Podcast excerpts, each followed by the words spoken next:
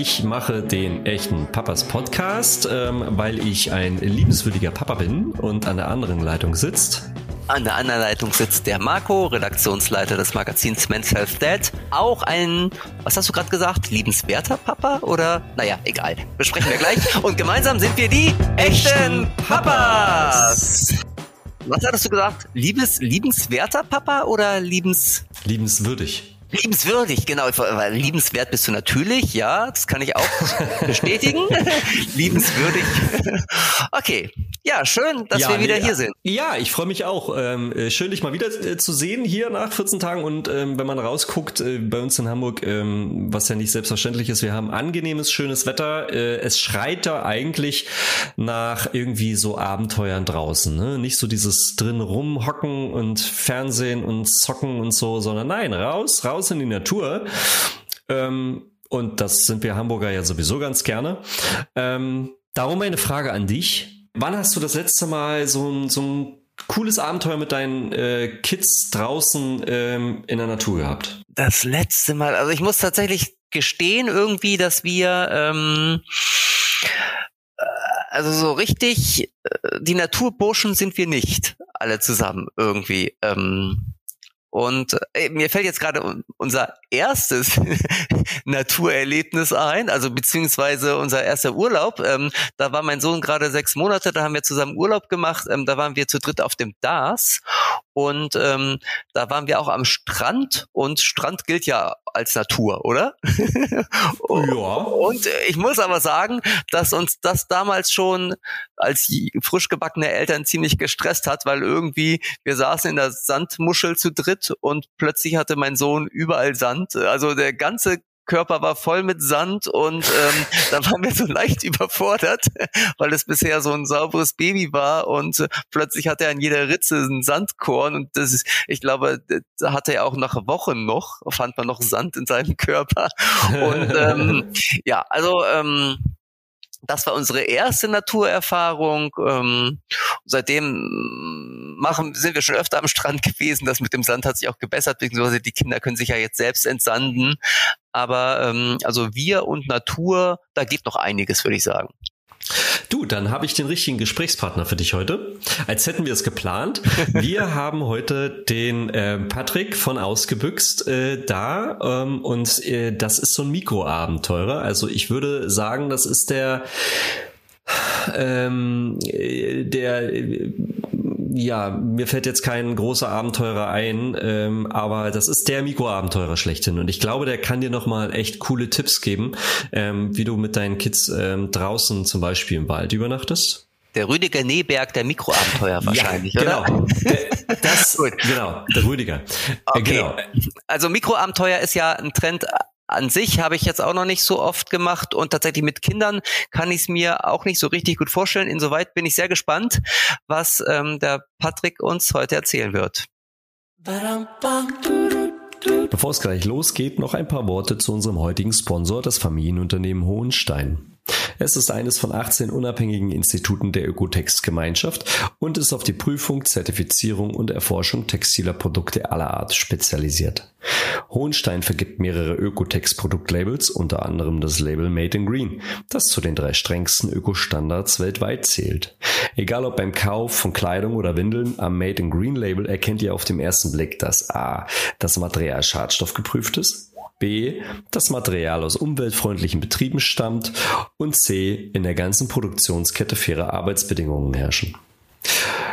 Das ist doch beruhigend für uns Eltern, oder? Schließlich berühren Windeln, Kleidung oder beispielsweise Lederschüchchen die Kinderhaut quasi ununterbrochen. Wer noch tiefer eintauchen möchte, findet unter dem Labelcheck auf www.madeingreen.com alle Infos zum zertifizierten Produkt. Nun aber viel Spaß mit Ausgebüxt. Wollen ja, wir ihn Hallo Patrick. Genau. Hallo Patrick, willkommen. Erstmal schön, dass du da bist. Ja, danke. Willkommen bei den echten Papas. Wir wollen ja heute über das Thema Mikroabenteuer sprechen und zwar Mikroabenteuer mit Kindern auch noch. Ähm, aber bevor wir da so richtig einsteigen, magst du vielleicht zum Anfang einmal noch mal ganz kurz skizzieren für alle Unwissenden unter unseren Hörern, was eigentlich Mikroabenteuer sind? Also was versteht man unter dem Begriff Mikroabenteuer? Ja, also da gibt es natürlich keine feste Definition jetzt. Äh, das kann jeder für sich selbst so ein bisschen fest festlegen. Äh, ursprünglich hat ja äh, Alistair Humphreys den Begriff mal in die Welt gesetzt. Und ähm, er hat gesagt, das ist ein Abenteuer in der Nähe, was man im Alltag einbetten kann, also was man jeden Tag erleben könnte und was halt äh, nicht so einen großen Aufwand hat, äh, um in die Natur zu kommen. Und für uns ist das auch so, wir haben da auch nicht härtere Kriterien, dass wir sagen, okay, dann ist es nur ein Mikroabenteuer, wenn es irgendwie so und so viele Stunden oder so und so viel Entfernung ist. Äh, sondern für uns geht es auch einfach darum, sich auf Natur einzulassen und dann bereit sein für das, was sich ergibt einfach. Okay, aber halt die, die Natur, die sozusagen greifbar ist vor meiner Haustür. Genau, es geht immer um das, äh, was du vor der Haustür ganz einfach erleben kannst, halt, wo du keinen großen Aufwand hast. Aber das heißt, wenn ich jetzt sozusagen, also das könnte ein Nachmittag sein, aber wenn ich jetzt äh, eine einwöchige Fahrradtour mache und von, von zu Hause aus losradle, wäre das auch noch ein Mikroabenteuer. Also, also für mich wäre das ein Makroabenteuer. Bitte? Für mich wäre das ein Makroabenteuer. Die Grenze ist natürlich da ein bisschen fließend. Also es geht ja auch nicht darum, dass man irgendwie den Begriff da äh, exakt definiert, aber wir, für uns ist das eher ein eine kürzere Sache mit einer Übernachtung vielleicht oder zwei Übernachtungen. Aber wo es dann genau aufhört und wo es dann eher ein größeres Abenteuer ist, das muss halt jeder selber wissen.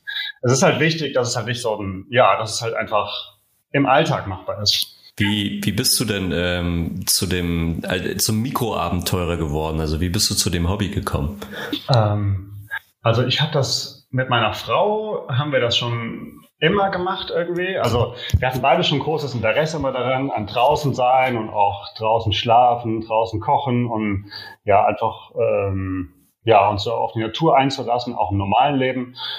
Und äh, als wir dann ein Paar wurden, haben wir uns ja gegenseitig so hochgeschaukelt und haben das immer mehr intensiviert und waren dann auch eben während der Arbeitswoche einfach mal draußen zum Schlafen gewesen und äh, äh, haben, wir, hatten sogar so einen, wir hatten so einen YouTube-Kanal gemacht, dann bevor wir Eltern waren, was ihr das kennt. Da äh, sind wir jeden Monat in eine andere Stadt äh, gefahren und haben dann von da aus immer uns ein Mikroabenteuer gesucht, was man um die Stadt erleben kann.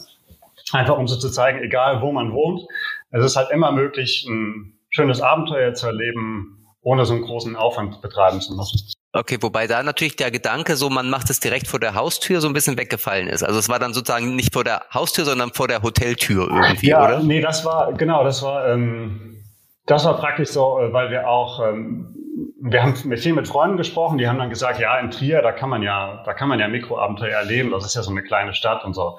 Und dann haben wir gesagt, nee, wir glauben, das kann man überall. Und deswegen haben wir dann das angefangen, dass wir einfach äh, immer jeden Monat in eine andere Stadt sind und dann gesucht haben, ah, kann man auch in Frankfurt rum Mikroabenteuer finden, kann man auch um Mannheim Mikroabenteuer finden, um Berlin. Ähm, Okay, und Trier natürlich, weil ihr eigentlich aus Trier kommt genau, und da natürlich Trier, dann ja. die Gegend unsicher gemacht habt. Okay, ihr habt ja jetzt zwei Kinder, ne? Wenn ich's. Ja, genau. Genau. Ähm, wie war das? Ähm, vor ein paar Jahren, als du und deine Frau ähm, euer erstes Kind bekommen habt, war da sofort klar, dass ihr so beim Mikroabenteuer bleibt? Weil natürlich irgendwie, also klar, ein Kind kriegen ist schon Abenteuer genug, aber ehrlich gesagt so, dass das klassische Abenteuer, da sagen ja viele Eltern dann so, ach, mit Kind kann man nichts mehr machen. Ähm, und tatsächlich stelle ich mir das auch als eine ziemliche Herausforderung vor, Mikroabenteuer mit Kind zu machen. Wie, wie war das bei euch? Stand das gar nicht zur Diskussion, dass ihr natürlich weiterhin Mikroabenteuer erleben werdet, ob nun zu zweit oder zu dritt oder zu viert? Also es war von Anfang an natürlich sehr wichtig, dass wir auch weiterhin solche Naturerlebnisse auch als Familie haben. Aber ähm, der Unterschied ist natürlich, wenn du jetzt so allein oder zu zweit unterwegs bist, dann gehst du auch ein bisschen an die Komfortgrenze vielleicht und versuchst dir so ja große, ja ein bisschen so Challenges zu setzen, ähm, um halt dich auch ein bisschen zu pushen. Und das finde ich ist als Familie ganz klar anders. Da, weil wie du sagst, es ist an sich schon ein Abenteuer und für mich geht es als Familie eher darum, äh, sich auf das einzulassen, was man zusammen erlebt mit den Kindern und ähm, ja, so einen Rahmen abzustecken ähm, und dann einfach offen sein für das, was sich entwickelt, was die Kinder äh, entdecken, was sie sich wünschen. Ähm, aber auch klar zu haben, okay, ich kann das jetzt, ich werde das jetzt nicht so pushen, ich werde das jetzt nicht so so eine Grenzerfahrung machen, sondern einfach zum schönen Naturerlebnis. Beantwortet das die Frage?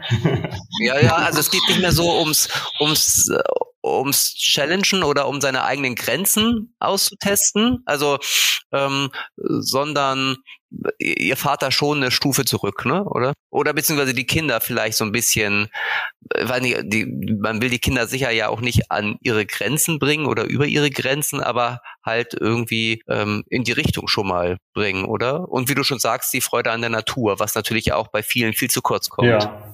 Ja, genau. Also die Kinder bringen sich natürlich von selbst an ihre Grenzen. Die sind ja äh, darauf programmiert, dass sie immer wieder so ihre eigenen Grenzen ein bisschen pushen. Aber das müssen sie halt selber dann können. Und da ist es dann irgendwie, dann wird es eher Stress bringen, wenn ich dann von außen auch noch versuche, noch mehr zu pushen. Wie war denn äh, euer allererstes Mikroabenteuer zu dritt? Weil ich glaube, man muss sich ja dann, oder ihr habt euch sicherlich erst einmal komplett neu orientieren müssen. Welche Möglichkeiten gibt es eigentlich mit einem Kleinkind oder mit einem Baby sogar? Ja, ja, stimmt auf jeden Fall. Also wir haben, wir haben natürlich von Anfang an, als unser, äh, als unser Sohn auf die Welt kam, haben wir auch von Anfang an viel draußen gemacht. Wir, aber so ein Baby ist halt eher einfach dabei. Also man nimmt es halt einfach mit und dann ist die Herausforderung, dass es halt einfach zu trinken hat und gewickelt wird draußen und dass es einfach zufrieden ist. Und äh, mit der Zeit ändert sich das dann natürlich. Und unser erstes größeres Abenteuer, ähm, als unser Sohn noch ein Baby war, war eine Übernachtung draußen. Da haben wir dann aber auch ein bisschen gewartet. Er ist im Dezember auf die Welt gekommen, da wollten wir das nicht direkt machen. Dann haben wir gewartet, bis es dann nachts schon 10 Grad ist und ähm, dann sind wir aufgebrochen aber wie alt war er da? Entschuldigung, ich muss einmal zwischenfragen. Ähm, Im April haben wir das gemacht, also er war fünf Monate alt. Okay, also auch noch sehr, sehr klein. Der war noch sehr klein, genau. Ja. Und wir haben uns aber vorgenommen, ja, wir wollen auf jeden Fall auch im Wald übernachten, auch mit unserem Sohn. Und äh, genau, haben dann, wie gesagt, gewartet, bis es halt äh, wärmer als 10 Grad nachts gemeldet war, weil das für uns so unsere definierte Grenze war. Immer noch kalt. ja, aber ja, im Schlafsack geht das aber ganz gut. Und wenn man sich dabei aber, bewegt beim Schlafen, dann wird einem auch warm. Ja. ich weiß nicht, ob das so ein Faktor ist dabei. Aber hat, hat ein, ein fünf Monate altes Baby dann seinen eigenen Schlafsack oder hat er dann bei euch mit dem Schlafsack geschlafen oder? Also wir hatten einen Doppelschlafsack dabei gehabt für ihn und für meine Frau. Also die haben sich einen Schlafsack geteilt man kann ja so, das, die meisten Schlafsäcke, die kann man zusammenzippen. Da gibt's die mit links und rechts. Und da kann man aus zwei Schlafsäcken einfach so einen ganz großen machen. Mhm. Und äh, das hatten wir halt dabei für meine Frau und unseren Sohn. Und da haben die dann drin geschlafen. Aber was halt ganz wichtig war bei dem Abenteuer, haben wir dann gemerkt, mh, hm, weil wir hatten das ja vorher schon oft zu zweit gemacht, aber als wir unterwegs waren, wussten wir nicht, okay, wird das jetzt so, wie wir uns das denken? Wird der Kleine das überhaupt mögen? Wird er schlafen können und so? Und ähm, der Knackpunkt bei uns war dann wirklich, dass wir gemerkt haben, okay, wir müssen jetzt loslassen davon, ob das klappt. Wir müssen halt bereit dafür sein, vielleicht wird das auch einfach nichts und wir gehen wieder nach Hause, weil es dem Kleinen einfach nicht gefällt. Und dieses Loslassen, so dann offen sein dafür, wie fühlt sich das an, wie, ja, wie gefällt es dem Kleinen, das war für uns dann irgendwie so das, was so den, den Knoten gelöst hat. Und dann haben wir auch eine wunderschöne Zeit am Ende. Also ich finde das eine unglaubliche Geschichte, weil ehrlich gesagt so, ähm, ich hätte mir jetzt nicht vorstellen können, mit meinem fünf Monate alten Sohn draußen im Wald zu schlafen, mal unabhängig davon, dass ich es mir auch ohne Kind nicht vorstellen könnte. Aber äh, ich glaube, so geht es ja vielen Eltern, dass sie einfach so übervorsichtig sind. Und ähm, wenn man den meisten sagen würde, so, ähm, ey, nimm dein fünf Monate altes Kind und schlaf mit dem mal draußen im Wald, die würden nur den Kopf schütteln, oder? Also Hut ab auch vor so viel Mut, ähm, weil, glaube ich, schon viele Eltern gerade zu Beginn ähm, doch übervorsichtig sind und verängstigt. Ja, wobei es ist halt, es ist natürlich nicht wirklich gefährlich. Es ist halt äh, einfach eine Sache, die man vielleicht normalerweise nicht macht. Das ist, glaube ich, äh, der Punkt. Also wobei ich muss sagen, ich habe die Erfahrung gemacht, äh, wir sind äh, damals hier bei uns in der Nähe von Hamburg gibt es das äh, Summer Tale Festival. Das ist ähm, kein typisches klassisches Festival, wie man es nun mal unter Festival kennt, sondern ein Familienfestival mit verschiedenen Bühnen und Möglichkeiten für Yoga und sowas. Und da haben wir mit unserem dreimonatigen auch das erste Mal im Zelt gepennt. Und das war, der ist im Mai geboren, das war im August.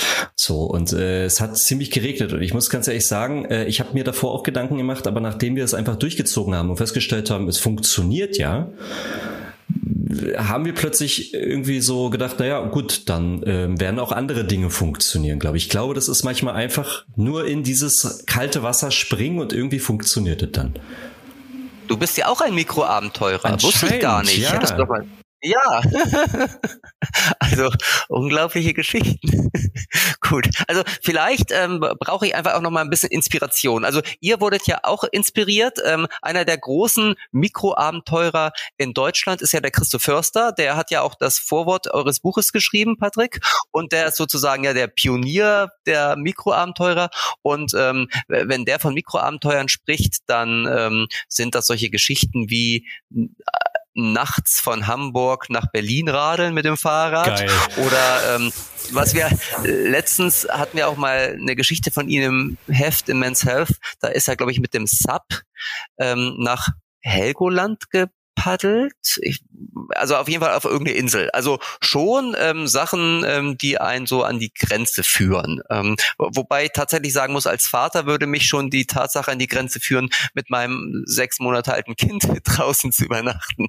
Nun ähm, habt ihr ja inzwischen nicht nur ein Kind, sondern zwei Kinder und vielleicht brauchen unsere Hörer auch noch mal so ein bisschen Inspiration und ich vielleicht auch, ähm, was man denn so machen kann ähm, als Mikroabenteurer, wenn man die Kinder mitnehmen will. Hast du da vielleicht einfach noch mal ein paar Beispiele, was ihr seit der Zeit mit den Kids gemacht habt? Also wirklich ganz verschiedene Sachen. Ähm, also eine der großen Sachen, größeren Sachen, die wir gemacht haben, war äh, so eine Trekking-Tour. Das ist natürlich auch dann haarscharf an der Grenze, ob das jetzt ein Mikroabenteuer ist oder nicht. Da waren wir halt, ähm, da sind wir aber auch direkt hier in der Gegend gestartet und waren dann zu dritt äh, mehrere Tage auf Tour gewesen, haben draußen übernachtet. Und wir hatten so eine, wir hatten dafür so einen, so einen Wagen gehabt, so ähnlich wie eine Schubkarre, die man hinter sich herzieht. Da hat man das ganze Gepäck drauf. Ähm, genau, einer von uns beiden hat halt immer das Baby getragen und dann waren wir wirklich den ganzen Tag unterwegs und haben uns dann abends einen Schlafplatz gesucht. Ähm, und das äh, hat insofern Mikroabenteuer-Aspekt, weil das halt wirklich, das war halt bei uns vor der Haustür, es war praktisch so wie mehrere Mikroabenteuer hintereinander gehangen. Ähm, und das war wirklich ein, ein richtig tolles Erlebnis zu dritt, weil das wirklich so ein wahnsinniges Wildnis- und Freiheitsgefühl war. Und wir waren die ganze Zeit äh, super nah an unserem Heimatort. Ähm, das ist jetzt ein bisschen was Größeres, aber ähm, und zu viert? Ein Mikroabenteuer zu viert mit zwei Kindern? Also wird ja nicht einfacher, ja. wenn man mehr Kinder hat. also ähm, Unsere Tochter ist natürlich jetzt noch so klein, dass sie auch äh, wirklich eher dabei ist. Also wir machen dann das eher mit unserem Sohn und die Kleine ist dann dabei. Sagst du vielleicht noch mal ganz kurz, wie alt die jetzt sind? Äh, unser Sohn ist jetzt zweieinhalb und unsere Tochter ist ungefähr ein halbes Jahr alt. Okay, aber ist ja auch ein Alter, wo ihr mit dem Sohn auch schon unterwegs wart, sozusagen. Genau, genau.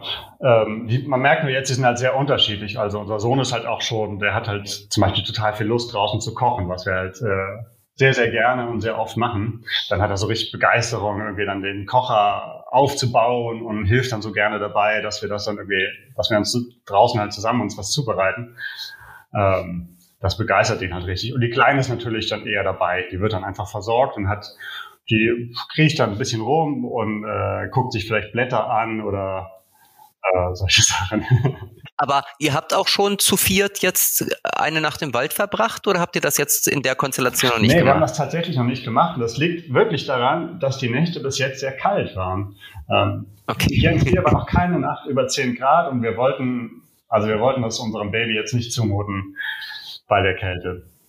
Das ist auch so, dass äh, als Eltern, weißt du, auf der einen Seite äh, das, das pushen und irgendwie auch vielleicht Wünsche haben, aber andererseits auch immer zu schauen, was gerade ist und dann auch ein bisschen flexibel zu sein, wenn es gerade halt noch nicht so die richtige Zeit ist. Mhm. Also das finde ich die Herausforderung, kennt ihr bestimmt auch. Ich finde das allgemein mit Kindern so. Also da schlägen schon zwei, zwei Herzen in deiner Brust, kann man das sagen? Einmal die des Mikroabenteurers und einmal die des Vaters. Muss man da tatsächlich so ein bisschen abwägen? Och, äh, so würde ich es jetzt nicht sagen. Nee, ich habe ähm, ich habe eine wunderbare Zeit äh, mit den Kindern draußen. Ich würde vielleicht alleine noch mal andere Sachen machen. Das stimmt schon. Ähm, aber äh, ich glaube, so dieses, die, diese Bedürfnisse übereinbringen, was die Eltern an Bedürfnissen haben, was die Kinder an Bedürfnissen haben, das ist ja immer so. Und das ist halt einfach wichtig, sich das bewusst zu machen und dann einfach gemeinsam was zu gestalten, was an allen Spaß macht. Ich glaube ja vor allem, dass, ähm, also wir haben ja, Marco, mittlerweile, glaube ich, auch durch ganz viele Gesprächspartner die Erfahrung gemacht, dass das, was man als Eltern ja den Kindern sozusagen auch vorlebt und wo man dann eine gewisse Sicherheit dabei ausstrahlt, dass dann irgendwie, das nehmen die ja mit. Und, da, ähm, und, und ich meine, mein Gedanke ist ja, dass wenn du jetzt schon so früh mit ähm, deinem Kind, ähm, wenn es auch noch äh, Baby ist ähm, oder, oder Kleinkind, ähm, solche Abenteuer erlebst, dass die das mitnehmen und später dann auch selber lieben, dann auch in die Natur zu gehen. Also wir, ich würde das mal daran festmachen, wir sind damals mit unserem Kleinen, der war noch nicht mal ein Jahr alt, haben in der Elternzeit gemacht, sind mit Camper durch, durch äh, Lande gefahren und der liebt es mittlerweile so, dass äh, wir haben jetzt ein Wohnmobil, das der total voll darauf abfährt, weil er irgendwie so dieses, äh, wir fahren raus und wir übernachten im Auto geil findet, quasi. Und ähm, was, was mir jetzt aber auch noch, äh, weil wir gerade bei den Ängsten waren, ähm, noch in, in den Sinn kommt, ist, äh, was waren denn damals eure Top 5 Ängste, ähm, die ihr hattet oder, oder was kam euch so durch den Kopf, wo ihr sagt, so, das, da hättet ihr Respekt vorgehabt? Ich würde jetzt nicht sagen, dass wir da wirklich große Ängste haben, weil wir sind ja, also wir waren ja da schon sehr erfahren damit. Wir haben das ja schon häufig erlebt und wir wussten ja auch, dass es keine wirklichen Gefahren gibt, außer dass man halt nach Zecken schaut am nächsten Tag. Ähm, von daher hatten wir nicht so wirklich so Ängste in dem Sinne, aber wir, äh, wir wussten halt einfach nicht, wie es ihm gefällt. Also wir haben uns das natürlich als, äh, so als Eltern gewünscht, so dieses Erlebnis zu haben. Äh, und haben uns auch gewünscht, dass es ihm Spaß macht. Äh, und äh, unsere Angst war, dass es vielleicht einfach nicht sein Ding ist. So. Also dass er quasi die Nacht durchschreit und den Wald quasi, naja, gibt es keine Wildtiere mehr in dem Wald, weil hat die ganze Zeit die Nacht, die Nacht geweint. Zum Beispiel, ja. Einfach so, ich finde, man macht sich ja vorher so, man hat ja Wünsche, wie, wie man sich das vorstellt und dann, ja, ist halt ungewiss, ob es wirklich funktioniert oder nicht. Also es kann ja kann ja auch sein, dass ein Kind sich irgendwie im Camper nicht wohlfühlt oder so. Also weiß ich nicht, ob es das gibt, klar. aber es könnte halt passieren. Ja, natürlich. Patrick, ich habe gleich zwei Fragen, die schieße ich gleich mal hintereinander weg.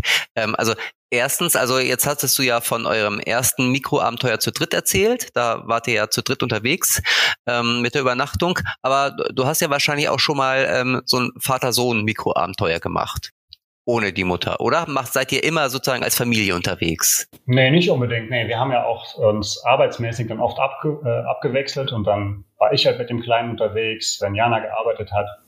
Und äh, dann haben wir das oft so gemacht. Also was ich super gerne gemacht habe mit ihm letzten Sommer ist, dass wir dann einfach mit dem Fahrrad in den Wald sind, eine Hängematte mitgenommen und dann einfach äh, habe ich halt so ein Angebot gemacht. Ich habe dann die Matte aufgebaut. Wir haben uns vielleicht ein Häuschen gebaut im Wald und dann äh, haben wir einfach den Tag so sich entwickeln lassen.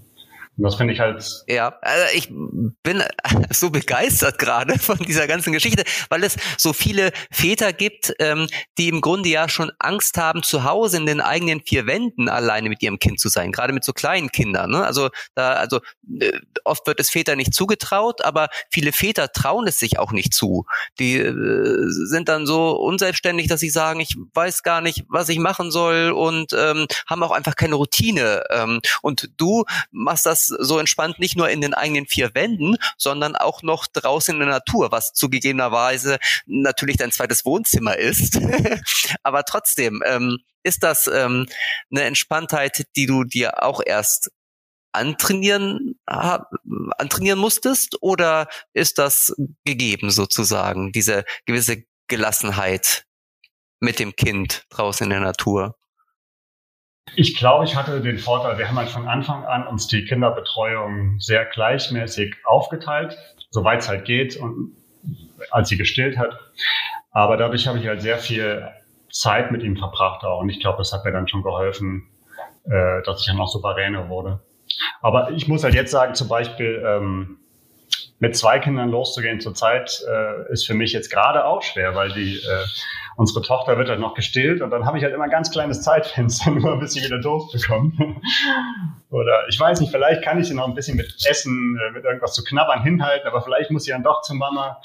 Äh, und äh, das ist halt dann schon jetzt leichter, finde ich, wenn die Kinder nicht mehr, wenn die nicht mehr gestillt werden einfach, weil sonst ist Mama halt irgendwie immer hat halt einfach eine Sonderrolle. Ist, äh, immer Gut, also da müsst ihr euch tatsächlich, da, mh, da müsst ihr euch tatsächlich als Mikro-Abenteurer-Familien wieder neu finden, oder? In dieser neuen Vierer-Konstellation. Und es braucht vielleicht einfach auch noch eine gewisse Zeit, um da wieder das machen zu können, was ihr zu dritt gemacht habt. Aber ich bin mir sehr sicher, dass das kommt. Ich habe ja noch eine zweite Frage angekündigt. Ähm, und zwar, ähm, wenn jetzt Hörer noch nicht ganz überzeugt sind, ähm, mit ihren Kids auch ein Mikroabenteuer zu erleben, was würdest du ihnen sagen? Dein Plädoyer für Mikroabenteuer mit Kind. Warum sollte man das diesen Sommer, vielleicht gerade diesen Sommer, diesen Corona-Sommer, gerade jetzt tun? Also zum einen äh, ist es halt einfach eine ganz tolle Möglichkeit, richtig schöne Erlebnisse ins normale Leben einzubetten und eben nicht irgendwie sich so äh, abzuhetzen und dann das irgendwie alles irgendwie auf den Urlaub zu verschieben oder auf ein paar Ausnahmetage, wo man dann irgendwie versucht zu entspannen und dann klappt es vielleicht doch nicht, weil es dann doch irgendwie stressig ist.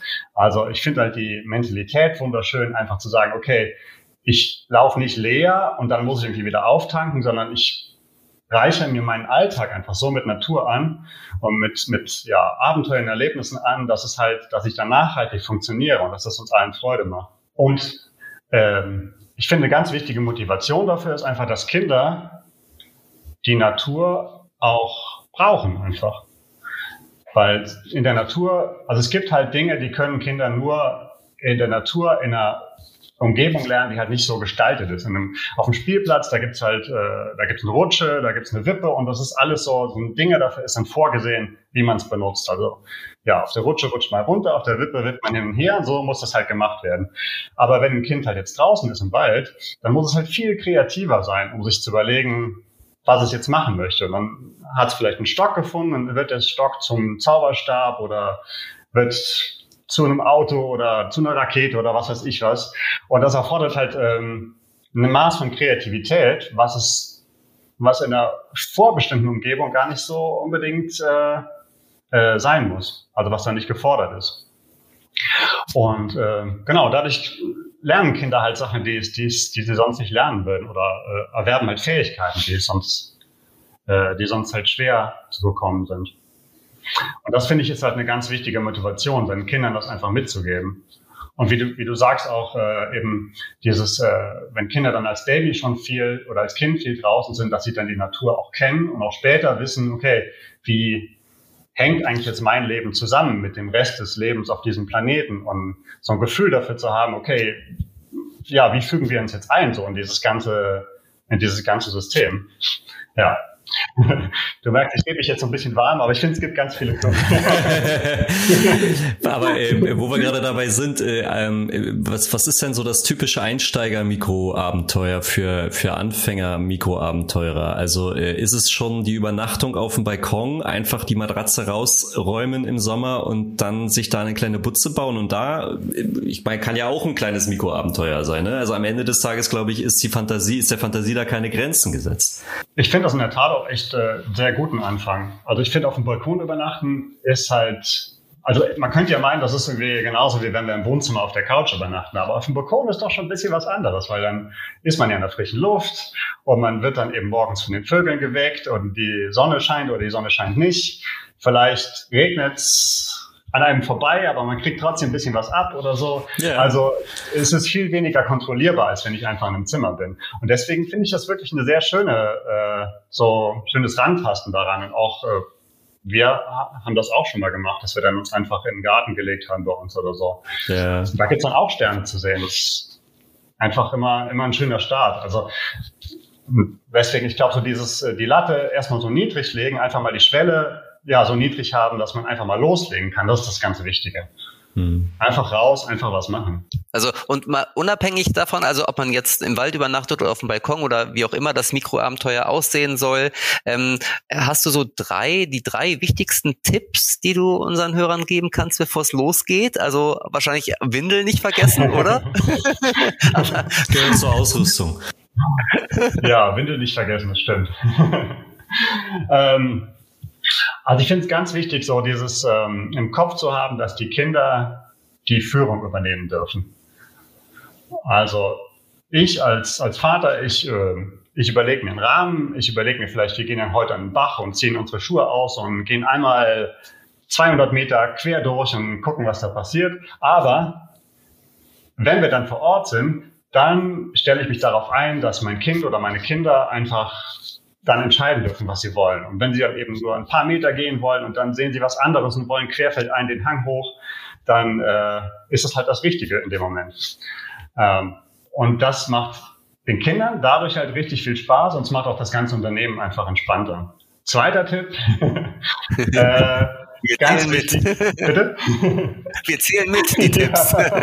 Ja, ja ich gucke ja auf meine Notizen.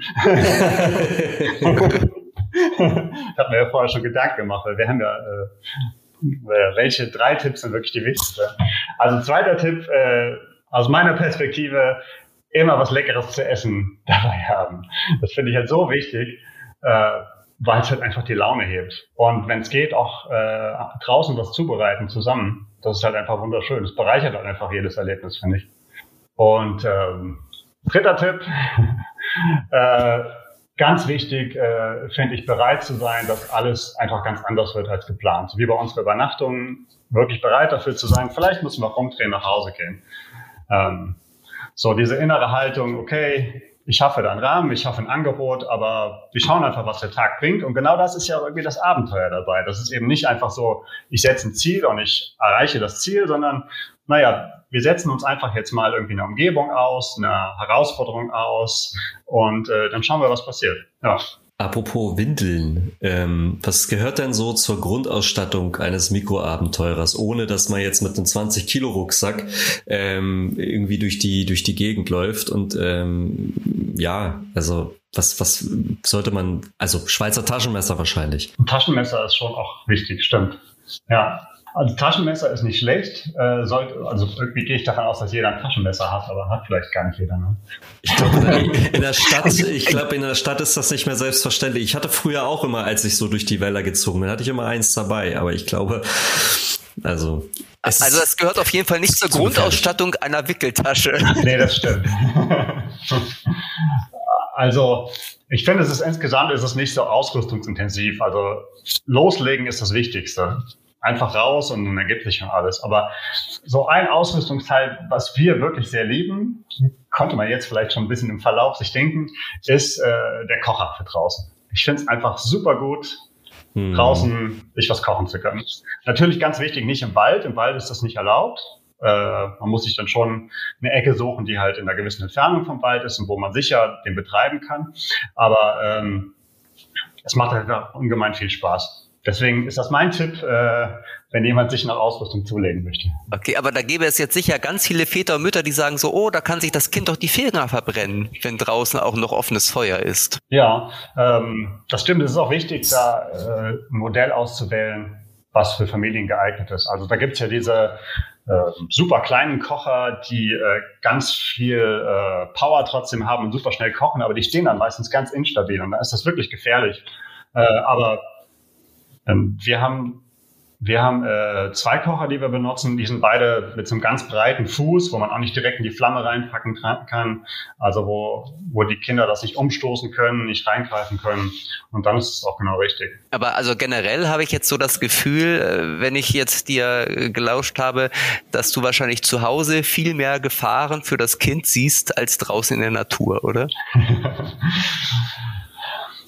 Guter Punkt eigentlich, gute ja. Haltung.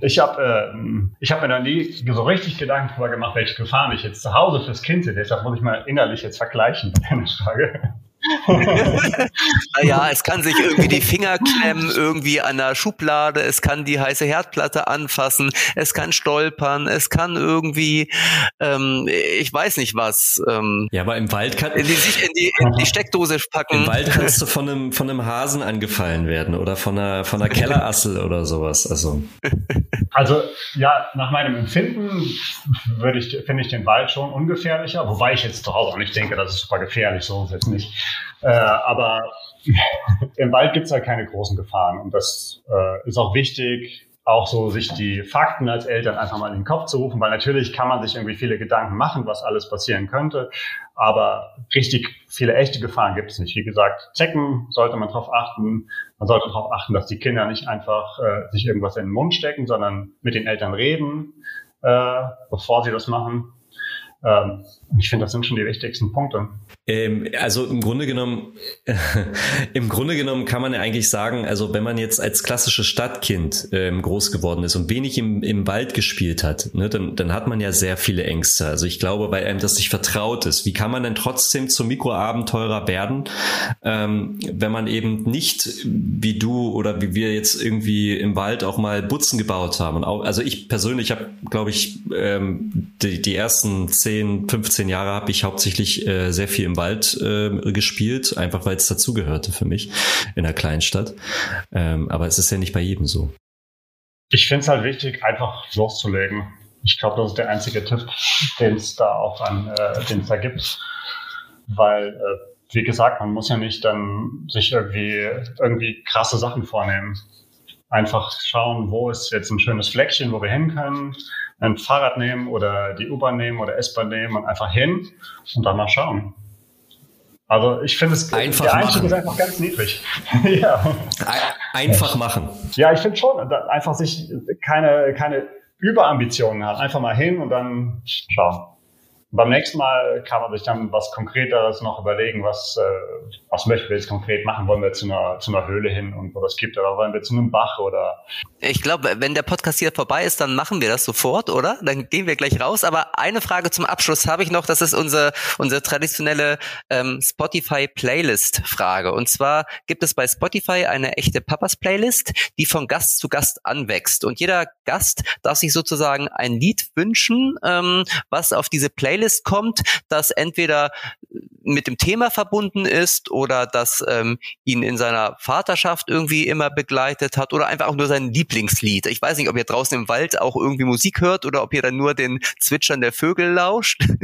ähm, also, dein Part, ähm, welcher Song soll auf unsere Spotify Echte Papas Playlist? Also, Hast du einen Vorschlag? Für mich dürft ihr gerne Redemption Song von Bob Marley draufsetzen, weil ich das äh, meinem Sohn äh, sehr, sehr oft vorgesungen habe im Bett und er dann dazu eingeschlafen ist. Sehr geil. sowohl, sowohl draußen als auch drinnen wahrscheinlich, oder? Äh, ja, stimmt, ja.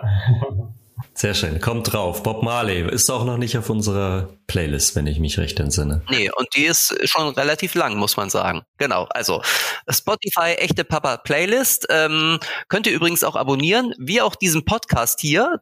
Würden wir uns total drüber freuen und ähm, noch mehr freuen würden wir uns über eine Bewertung und auch über Feedback von euch, oder? Jetzt kommt dein Part, Flo wenn man eine Frage hat? Ja, wenn man eine Frage hat, äh, richtet man die eigentlich eigentlich einfach nur an äh, podcast.echtepapas.de. Dort könnt ihr uns Mails hinschicken, ähm, könnt uns Smileys schicken, könnt uns Fragen, Ideen, Anregungen, ähm, Kritik, was auch immer, was euch auf dem Herzen liegt. Wir kümmern uns drum.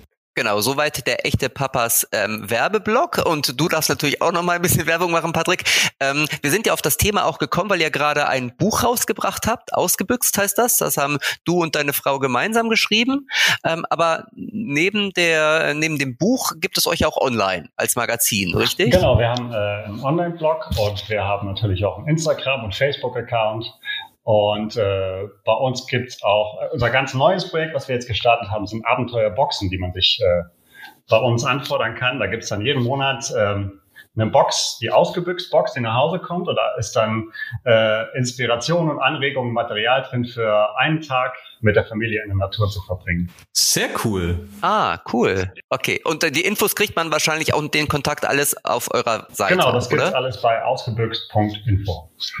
Super. Sehr schön. Schönes Schlusswort. Gut.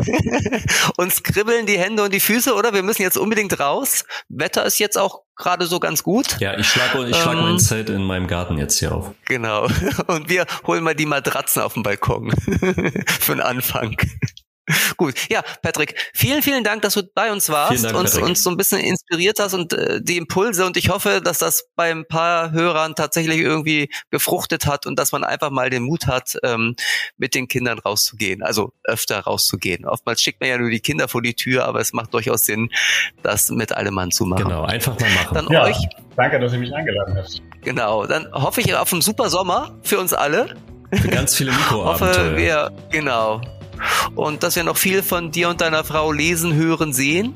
Und Stichwort hören, das tun wir uns in 14 Tagen wieder Jawohl. bei einem neuen Gast. Hm? Okay, bis, Bis dahin. dahin. Vielen Dank und viele Grüße. Tschüss. Macht's gut und tschüss, Patrick. Tschüss.